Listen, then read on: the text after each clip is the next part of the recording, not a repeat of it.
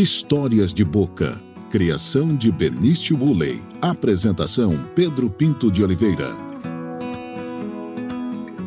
Olá, amigas e amigos do pnbonline.com.br. Estamos começando mais um podcast Histórias de Boca.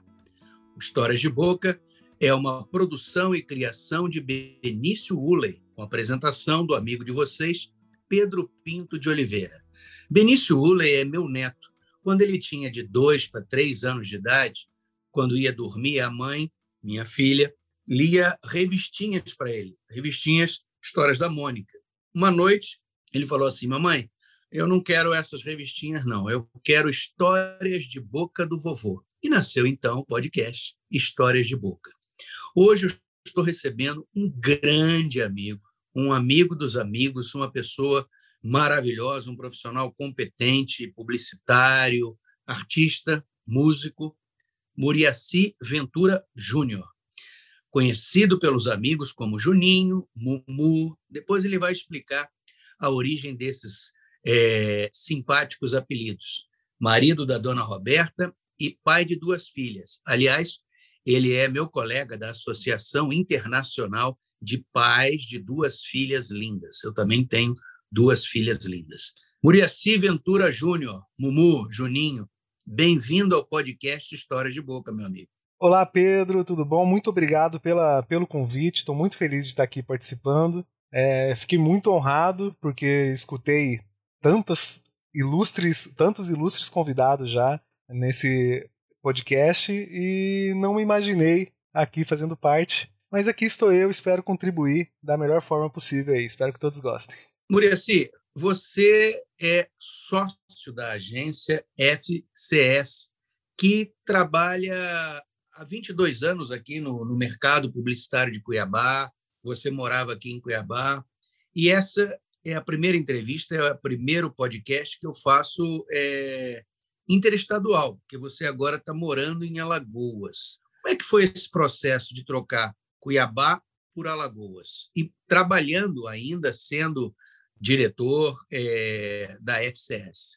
Bom, o processo todo começou desde março do ano passado com, com medo do início do lockdown, né? Na, em Cuiabá. A gente começou a ficar praticamente 100% da agência trabalhando home office e a gente viu, a gente teve uma grata surpresa de, em primeiro, um primeiro impacto assim, um grande aumento na produtividade de todos. Por incrível que pareça, as nossas reuniões passaram a ser muito mais dinâmicas, mais fáceis de serem conduzidas, mais objetivas. A gente perdia muito pouco tempo com a parte de logística de cada reunião, né? Ver quem estava disponível, todo mundo ir para uma sala só para poder fazer a reunião, esse tipo de coisa. E a gente percebeu que a gente a gente olhou para o lado mais prático da coisa e, e, viu o copo mais cheio, né? o copo meio cheio da, de toda essa situação. Então, reuniões com clientes mesmo, onde a gente é, limitava o acesso do cliente ao, aos profissionais da agência, passaram a ser muito mais amplos. Então, numa reunião onde só ia um profissional de atendimento, ou dois, um planejamento, começaram a aparecer oito, nove pessoas, e a agência inteira participar de uma apresentação de uma campanha o diretor de arte poderia participar também, porque ele a gente tinha essa flexibilidade dele ficar apenas cinco minutos na reunião, passar o ponto de vista dele e depois trocar uma janela do computador e continuar trabalhando normalmente no que ele estava é, trabalhando antes. Né? Então, desde essa época, é, a agência começou a trabalhar muito bem à distância. E o meu trabalho também foi sendo realizado à distância cada vez mais de uma maneira forçada, né, infelizmente. Mas durante o ano todo a família da minha esposa já é, mora aqui em, em Maceió há alguns anos, né? E sempre teve essa grande vontade, ela sempre teve essa grande vontade de, de morar próximo à família novamente. E aí, a partir desse momento, a gente começou a ver essa possibilidade como algo mais real a gente viu isso como uma possibilidade cada vez mais real, devido à flexibilidade que o trabalho à distância estava proporcionando. E as suas duas filhas aí, estão curtindo Maceió, estão gostando da mudança? É, essa foi a nossa principal preocupação, né? Elas estão, elas são, são duas adolescentes já, e quando a gente conversou com elas sobre essa possibilidade, a princípio elas não gostaram, não gostaram da novidade, não quiseram vir. Foi mais difícil convencer elas do que convencer meus sócios na época lá dessa mudança toda. Eles, os meus sócios, ficaram muito felizes, eles entenderam o meu lado também e viu, a gente já, já tinha provado que era possível fazer, manter um trabalho à distância é, de qualidade, né, com responsabilidade e, e, e, mantendo as mesmas entregas e algumas coisas até melhorando né, todo esse processo. Agora elas não, elas adolescentes, né, com todos os amigos em Cuiabá tal. Mas agora não, graças a Deus, todo o processo de adaptação foi muito bem feito. Elas estão bem enturmadas aqui já, já têm amizades e estão gostando bastante também do, do dessa mudança toda que aconteceu. Né? Agora, voltando voltando à questão do mercado publicitário e da afetação da, da, da pandemia. Eu queria agora uma opinião do, do cidadão Muriaci com relação a, ao estado de coisas no país, a pandemia, a condução atual do, do governo Bolsonaro. Como é que você observa esse contexto, Muriaci? Olha, Pedro, eu tava, confesso que eu estava observando mais no, no, início da pandemia, né? Um, tava fazendo um acompanhamento mais próximo. Só que chega uma hora que, assim, a indignação é maior do que qualquer razão que eu possa ter de fazer algum, algum acompanhamento mais técnico da coisa, sabe? Eu simplesmente é, vejo o descaso que acontece em toda essa condução, como tudo acontece, e assim, a, a gente fica muito indignado, né? Na minha visão, foi um, tá sendo um desastre.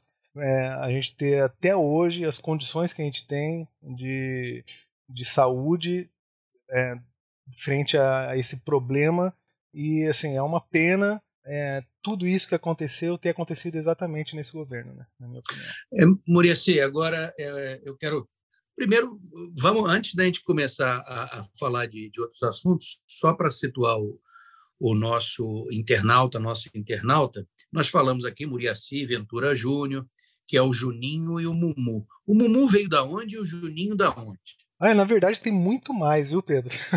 Esses são os que você conhece. Esses são os conhecidos, né, Muriaci? Tem Mumu, tem Mumuzito, tem Murica, tem Juninho, né, já falou. Tem, tem outros que às vezes eu nem, nem percebo e estou respondendo também. Se, se, se, tem uma entonação que, que, que eu perceba que está sendo dirigida a mim, eu já respondo para evitar qualquer tipo de transtorno. Né? o, mas a, o Mumu veio com o Gustavo, meu sócio, ele foi o primeiro a, a me chamar de Mumu. Ou foi meu primo, Olinto, agora eu não tô lembrado, hein? Vou ter, que, vou ter que investigar isso melhor. Foi um dos dois na época que eu entrei de estagiário na Zap Comunicação, que foi o primeiro empreendimento aí do Gustavo e do Olinto, a agência lá em 1998, uns 23 anos aí atrás.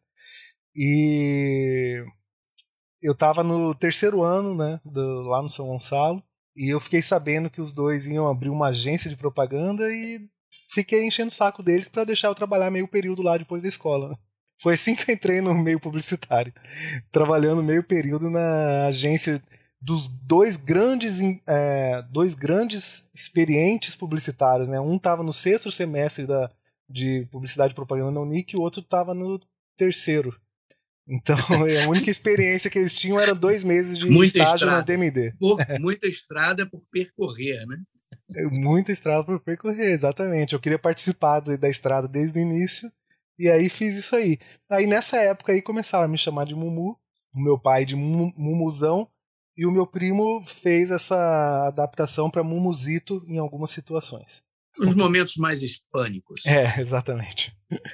É, Muriaci, eu quero falar, você tem uma outra experiência fantástica, que é uma, uma paixão sua, é, que é a música, e que você é o guitarrista da Caia Maré, uma banda de reggae de Mato Grosso, que acaba de completar 20 anos de estrada.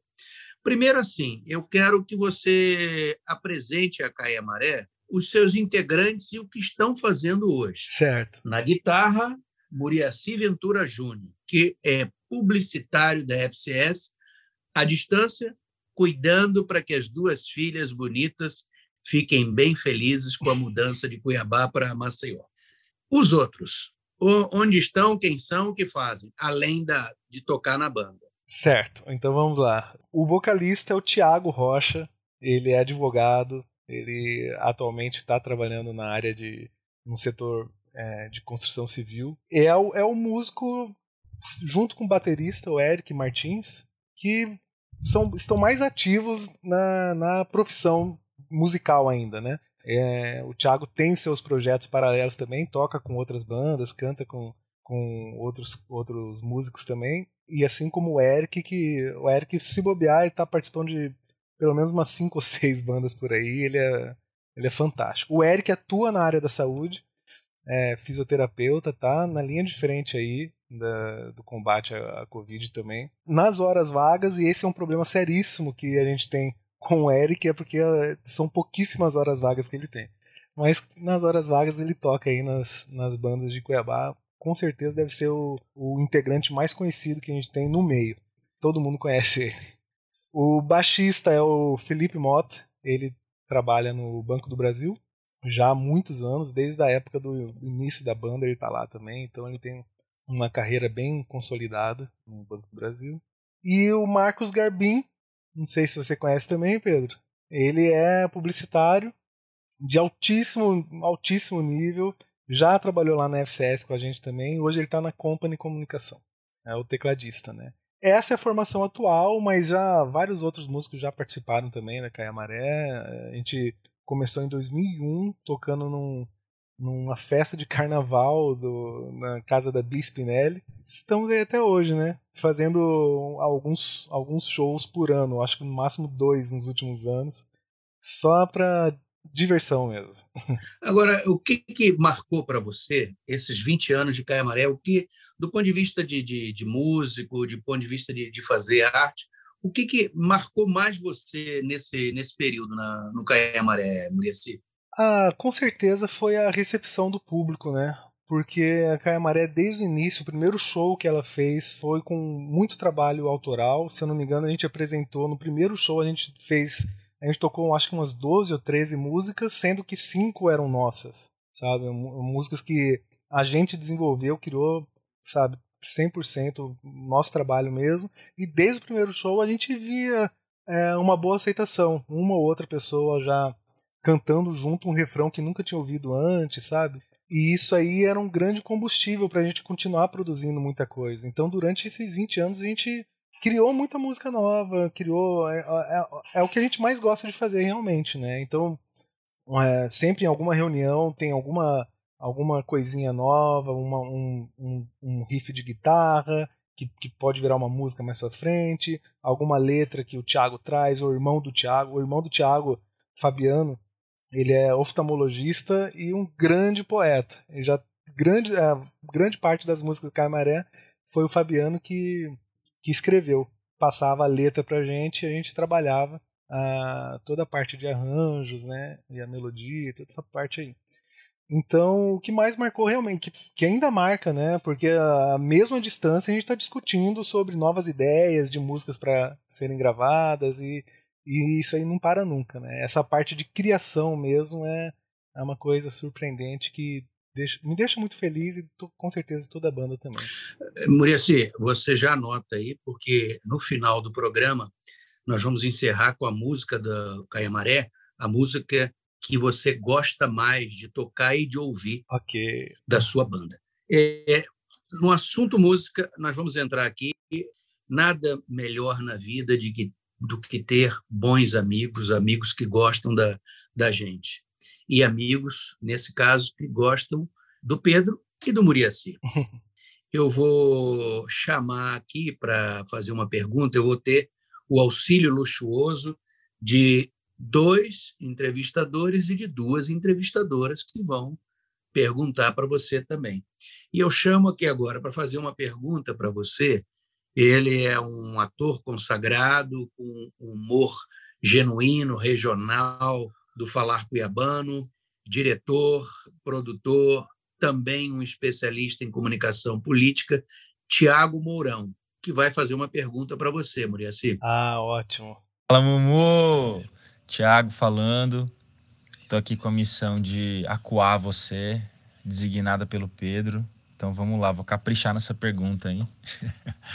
Bom, você é um cara que é artista também, é, né? Teve banda aí há muito tempo e eu acredito que tenha entrado na comunicação por uma proximidade também com essa linguagem, né? Que a gente tem criativa e tal, a mesma coisa que, que o meu percurso.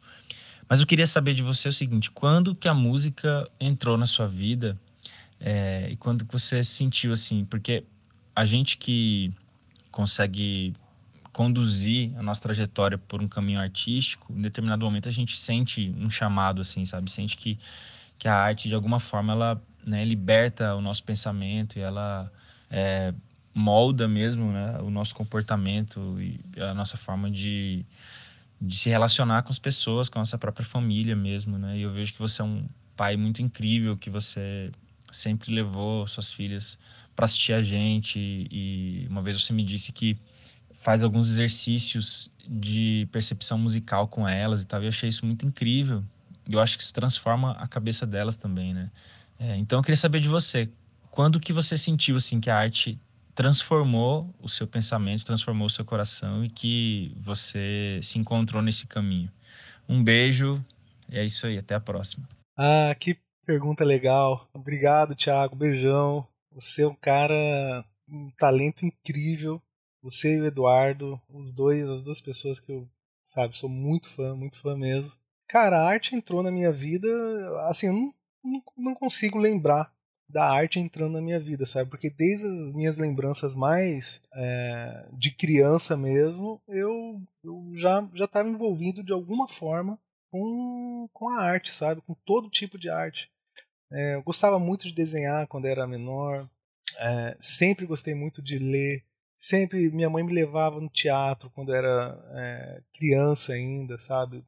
me colocava escondido em algumas peças de adulto e eu achava incrível tudo aquilo lá. É, fazia meus filmezinhos lá com, com filmadora, filmes caseiros com, com é, meus irmãos. Tem uma família muito grande também, né, Pedro? São três irmãos do primeiro casamento do meu pai, mais duas irmãzinhas do segundo casamento, sabe? Então a gente cresceu com muita criançada junto, assim, no nosso dia a dia. E aí a gente tinha que ser artista mesmo, né? e a, sob a direção firme lá da minha mãe. Se virar nos 30. Mas a gente, a gente acabava criando muita coisa. Então a gente teve nossa, é, nossos filmes, a gente tinha nossos curta-metragens lá em casa, com toda a participação de todo mundo. Todo mundo escrevia, todo mundo dirigia, todo mundo atuava e ficava aquela bagunça, mas tem muita coisa engraçada, legal. A gente fazia nossos programas de rádios também. Então, assim, a arte sempre teve envolvida de alguma forma, sabe? Eu lembro criança juntando panela lá em casa para fingir que era uma bateria. Mas assim, eu comecei meu primeiro instrumento musical realmente foi um foi foi o violão. Comecei a tocar com 15 anos. É, com 15 anos mais ou menos, eu era morava no mesmo bairro do Rogério, que era vocalista da Tribos da Capital, uma banda que fazia muito sucesso em Cuiabá lá no, no meio dos anos 90, mais ou menos. Então foi realmente isso que ele falou. No, quando, na época da comunicação eu já era muito envolvido com, com, com a música em si, né? Você já foi criado e cresceu numa ambiência artística, né, Murici? Sim, sim, exatamente. Isso aí contribuiu bastante também para eu ter essa intimidade toda. É, Murici, agora é, são três perguntas em sequência de amigos nossos também e profissionais do mercado de trabalho que querem saber mais coisas é, do publicitário, Muriaci. Ok. Eu vou chamar aqui com uma primeira pergunta a jornalista Alana Casanova, que é assessora de comunicação do deputado federal Neri Geller. Uma satisfação imensa poder estar participando desse podcast, Histórias de Boca, e direcionar uma pergunta ao nosso querido Muriaci Júnior. Muriaci, existe um, um clichê aí de que a propaganda é a alma do negócio. De 0 a 100, quanto que você poderia enumerar para nós aí a verdade disso em tempos tão diferentes, onde a mídia, a publicidade, propaganda e marketing sofreram mudanças significativas no mercado e a cada dia que passa é, as novidades e as novas ferramentas vão, vão alterando esse cenário e nos obrigando a nos adaptarmos aí a um, a um trabalho diferenciado. A propaganda ainda é a alma do negócio? Nossa, essa pergunta aí, hein, Pedro? Daria para fazer um episódio inteiro para só falar sobre isso. Vou enrolando aqui para pensar certinho como que eu respondo. Oh, grande abraço aí, Alana. Fantástica também, adorei trabalhar com você. Essa questão é, é complicada, né? Porque provavelmente quem criou essa frase foi um publicitário. Com certeza. Querendo defender, querendo defender o seu, o seu trabalho, né? Nada mais. Que é uma belíssima frase, por, por sinal. Mas não posso concordar com ela. Principalmente nos tempos atuais. Eu acho que já há algum tempo essa frase aí realmente não, não, não, não faz sentido. Pois. Por quê? Eu acredito o seguinte: não estou falando que ela não é importante nem que não seja essencial. Eu acho que a propaganda, a comunicação, de um modo geral, é essencial para qualquer negócio. Mas ela não tem como ser a alma, porque hoje em dia, principalmente, a... se, se o que está sendo vendido, se o que está sendo comunicado não não tiver uma essência muito forte e for muito muito é, atender aos, aos, ao, ao que está sendo prometido na população, isso aí vai acabar caindo por terra. Ela não consegue se sustentar apenas pelo que está sendo comunicado. Sabe? Por mais que a comunicação, que a propaganda Vamos lá na etimologia da palavra, tá? Então, propaganda está sendo uma ideia que está sendo propagada, certo? Então, assim, não adianta a gente trabalhar só no mundo das ideias. Hoje em dia, o acesso à comunicação e a distribuição e a, o compartilhamento do, das experiências que cada pessoa tem com a marca acabam criando uma história em cima da, um, criando uma ideia, uma percepção em torno da marca, muitas vezes mais forte do que está sendo comunicado.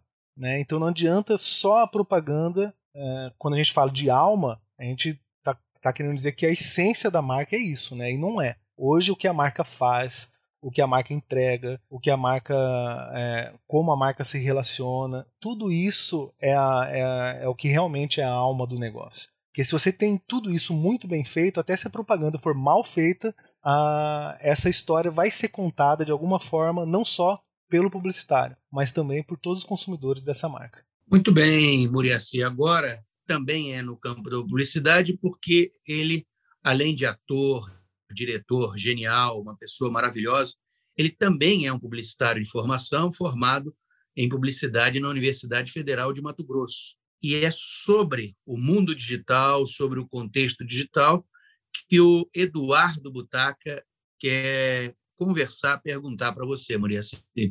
Oi, Juninho. Aqui é o Eduardo Butaca. Eu tô te devendo, não esqueci, tá? Uma receita de pão de fermentação natural, mas vai ter que esperar um pouco porque o meu levan morreu depois da sua pergunta, tá? Bom, o que eu queria saber de você é você como publicitário, atuante no mercado há muitos anos, que tem uma, uma empresa de, de, de publicidade que atua tanto no digital quanto no offline, como você vê o mercado a partir de agora, com essa aceleração que a pandemia proporcionou, né, com a não presencialidade dos trabalhos, é, esse movimento que já vinha acontecendo no mercado publicitário, da, da, da, das agências digitais, os trabalhos ficando mais por conta do online, é, você acredita que isso vai prevalecer de agora para frente? Que é, isso significa o fim ou a, a redução mínima da estrutura física das agências? Que elas vão, é uma tendência que elas fiquem exclusivamente trabalhando virtualmente, no digital? Como você vê isso? Abraço. Grande Eduardo Butaca. Já falei antes aqui, sou um grande fã também. E nesses trabalhos que a gente acabou fazendo junto, aprendi muito com você. Obrigado pela pergunta.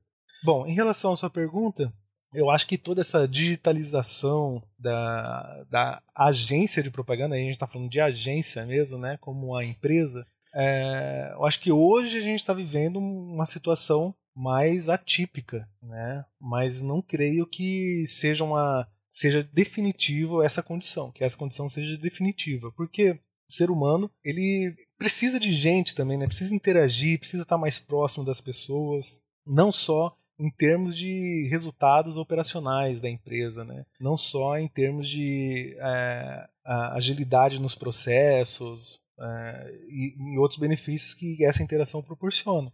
Né? Mas é uma, eu, eu acredito que seja uma condição do ser humano mesmo, essa necessidade de interação com outras pessoas, ao vivo, né? conversar com outras pessoas. Isso aí acaba criando um ambiente um pouco mais é, favorável para algumas atividades. Né? E na comunicação não deixa de ser verdade isso aí também. Porém, não acredito que volte a ser nunca mais como era antes.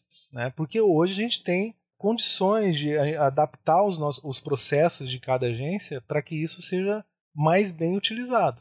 Então, atualmente a gente tem profissionais trabalhando dentro da FCS, tem profissionais trabalhando em outros estados, como eu, e às vezes, quem sabe, outros países também, sabe? Tanto como no formato de atendimento, como no formato de produção também. Então, não acredito que seja definitivo, e que provavelmente é, isso, essa digitalização passe a ser um pouco mais utilizada e utilizada com mais frequência, criando vantagens competitivas e acesso a novos trabalhos para tanto para profissionais como para a agência mesmo. Muriaci, fechando aí a colaboração luxuosa dos nossos amigos, agora o assunto é rádio e o Rádio Expandido Podcast. Quem vai fazer a pergunta é a diretora de jornalismo, editora da Rádio Capital 101.9, Júlia Munhoz. Olá, Pedro. Olá, Muriaci. Primeiro, eu quero agradecer a oportunidade de poder contribuir com o podcast Histórias de Boca. E ainda mais em uma entrevista tão bacana, tão importante, com uma pessoa que é o Muriaci, que eu tive o privilégio, a oportunidade de conhecer e poder trabalhar com ele. E eu queria aproveitar você, com toda essa sua competência, essa sua experiência publicitária, eu queria saber qual é a sua opinião sobre o podcast, que é esse formato de rádio expandido, e como você avalia a força da comunicação radiofônica. Obrigada e um grande abraço. Um grande abraço, Júlia. Foi um grande prazer trabalhar com você também. É um profissional de altíssima competência, qualidade incrível. Foi um prazer mesmo. Em relação ao podcast em si, eu já sou um usuário de podcasts há muito tempo, alguns anos já. Eu acredito que o primeiro podcast, o primeiro podcast que eu escutei não tinha nem no Spotify ainda nem nada, sabe? Foi em, eu tinha que fazer o download dos episódios para poder escutar. Até na FCS, Pedro, sabia que a gente já teve um podcast? Ah, que legal. Eu acho que em 2000, 2007, 2008, mais ou menos, a gente criou o Fastcast, que era um podcast que durava sete minutos só passava um, um geralzão do, do, dos, dos, últimos acontecimentos no mundo da propaganda. Eu vou procurar, eu, eu, vou procurar algum episódio dele, deve ter algum episódio dele ainda. Sabe, eu sei que a gente parava a agência inteira, a gente comprou um microfone especial que, gra que gravava em 360 graus e todo mundo conversava junto lá. Era uma maravilha. Então, desde essa época aí, eu sou muito fã do formato, adoro o formato, até porque eu adoro o formato de rádio também né? E como eles são muito parecidos e nunca deixei de escutar rádio é, em, em, casa, no, no, carro, né? Mais, mais enquanto eu estou fazendo alguma outra coisa. E eu acho que uma das principais vantagens da rádio em relação a qualquer outra mídia é e isso aí acaba colocando o podcast junto nisso também é a, é a sensação de proximidade que a gente tem dos locutores, sabe? Eu acho que nenhum, nenhum outro meio consegue entregar isso. A gente viu os, os podcasts que eu acompanho, assim como os principais programas de rádio que eu acompanho, a gente sente que tem um, um relacionamento de amizade com as, com as pessoas que estão conversando do outro lado, sabe? Parece que é uma coisa mais íntima, mais próxima.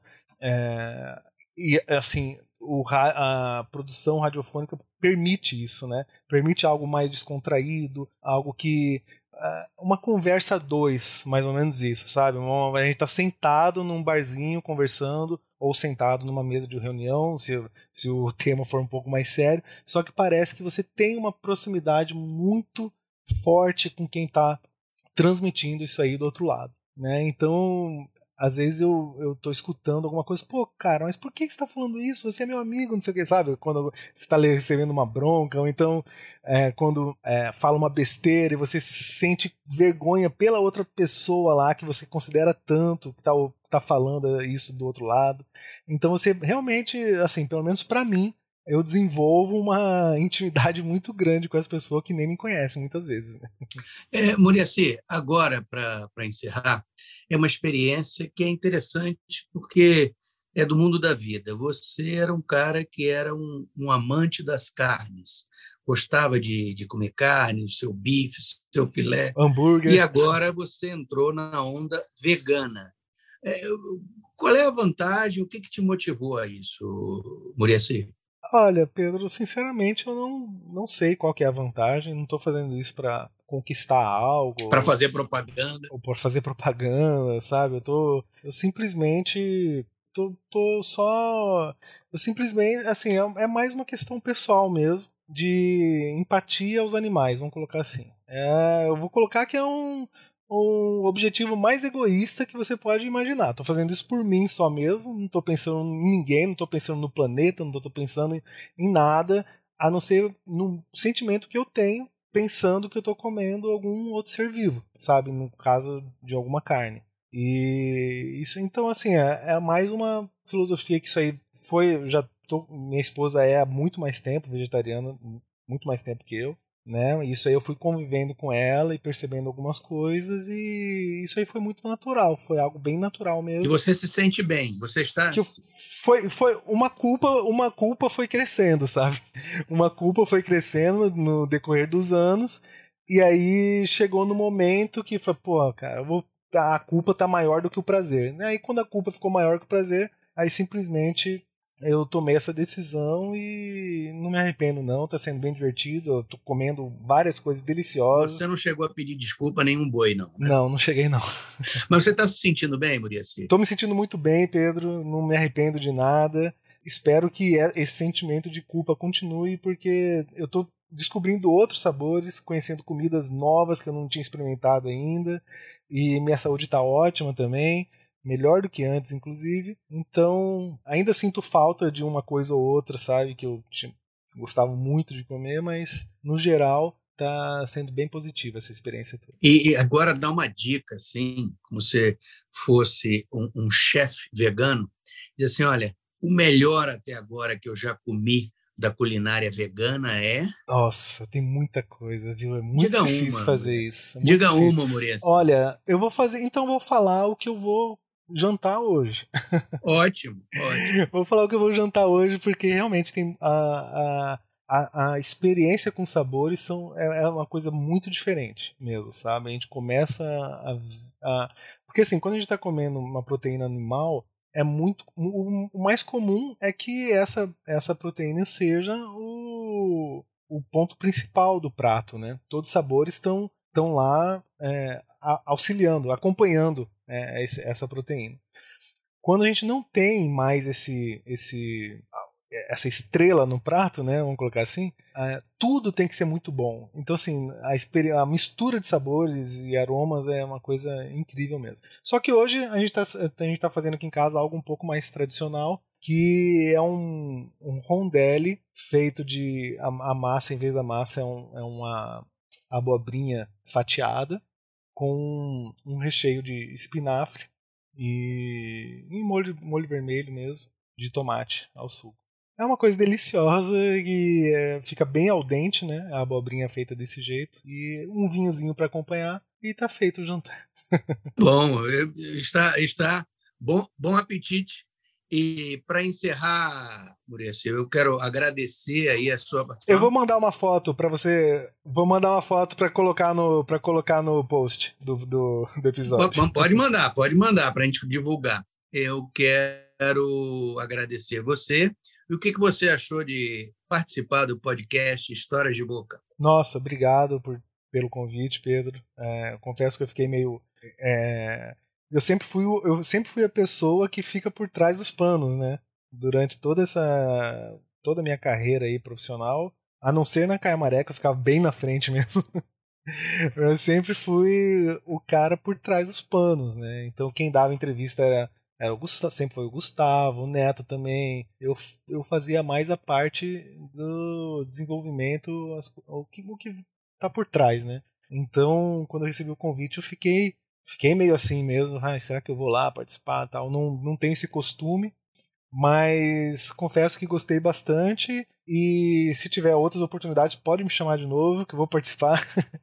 Quero participar mais. Você viu que não, não doeu nada, né? Não doeu nada. Não, não, não. Foi muito, foi, Foi muito bom, gostoso. As, agradecer a participação do, dessas de, participações mais especiais desses meus amigos aí, que considero pra caramba. Legal. Muriaci, agora para encerrar, conforme nós combinamos, você escolhe a música do Caiamaré para encerrar, dizer assim, ó, essa é a música da minha banda para encerrar o seu podcast. Ok, olha, eu vou falar um segredo, viu, Pedro? Porque assim, a música que eu mais gosto, a gente não chegou a gravar. Então é uma música que uma das primeiras que a gente fez, eu adoro essa música, mas a gente nunca escolheu ela para estar. Tá. São, são dois, dois CDs que a gente lançou e três singles nesse tempo todo.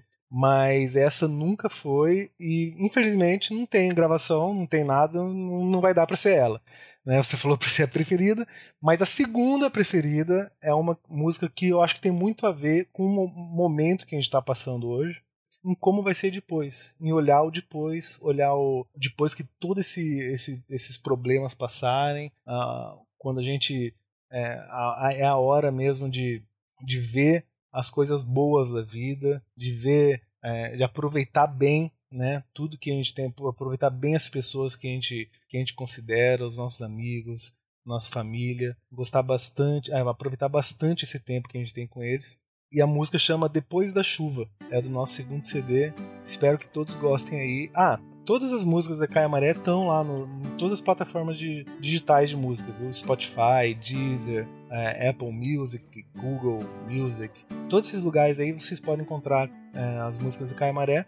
E Depois da Chuva também tá lá, é do segundo CD. Eu adoro essa música também. Muriaci, muito obrigado pela sua participação. O podcast Histórias de Boca, criação, produção de Benício Uley, apresentação do amigo de vocês, Pedro Pinto de Oliveira vai ficando por aqui. Na próxima semana teremos mais uma entrevista. E vamos terminar com Depois de Chuva. Valeu, tchau, tchau. A chuva passou por aqui. Tive medo de ser pra sempre. Fiquei cego de desespero. Quis esconder e fugir. Peguei em sua mão usei minha pouca força, a minha força. Ah, eu tive força e agora vejo o sol, fruto da chuva que me afligiu. Mas foi questão de visão, foi tudo questão de tempo. Vida vai leva pelo seu caminho. Mesmo que haja alguns espinhos, vem me mostrar. Pode ser que um dia eu me arrependa. E a falta de algo que me prenda venha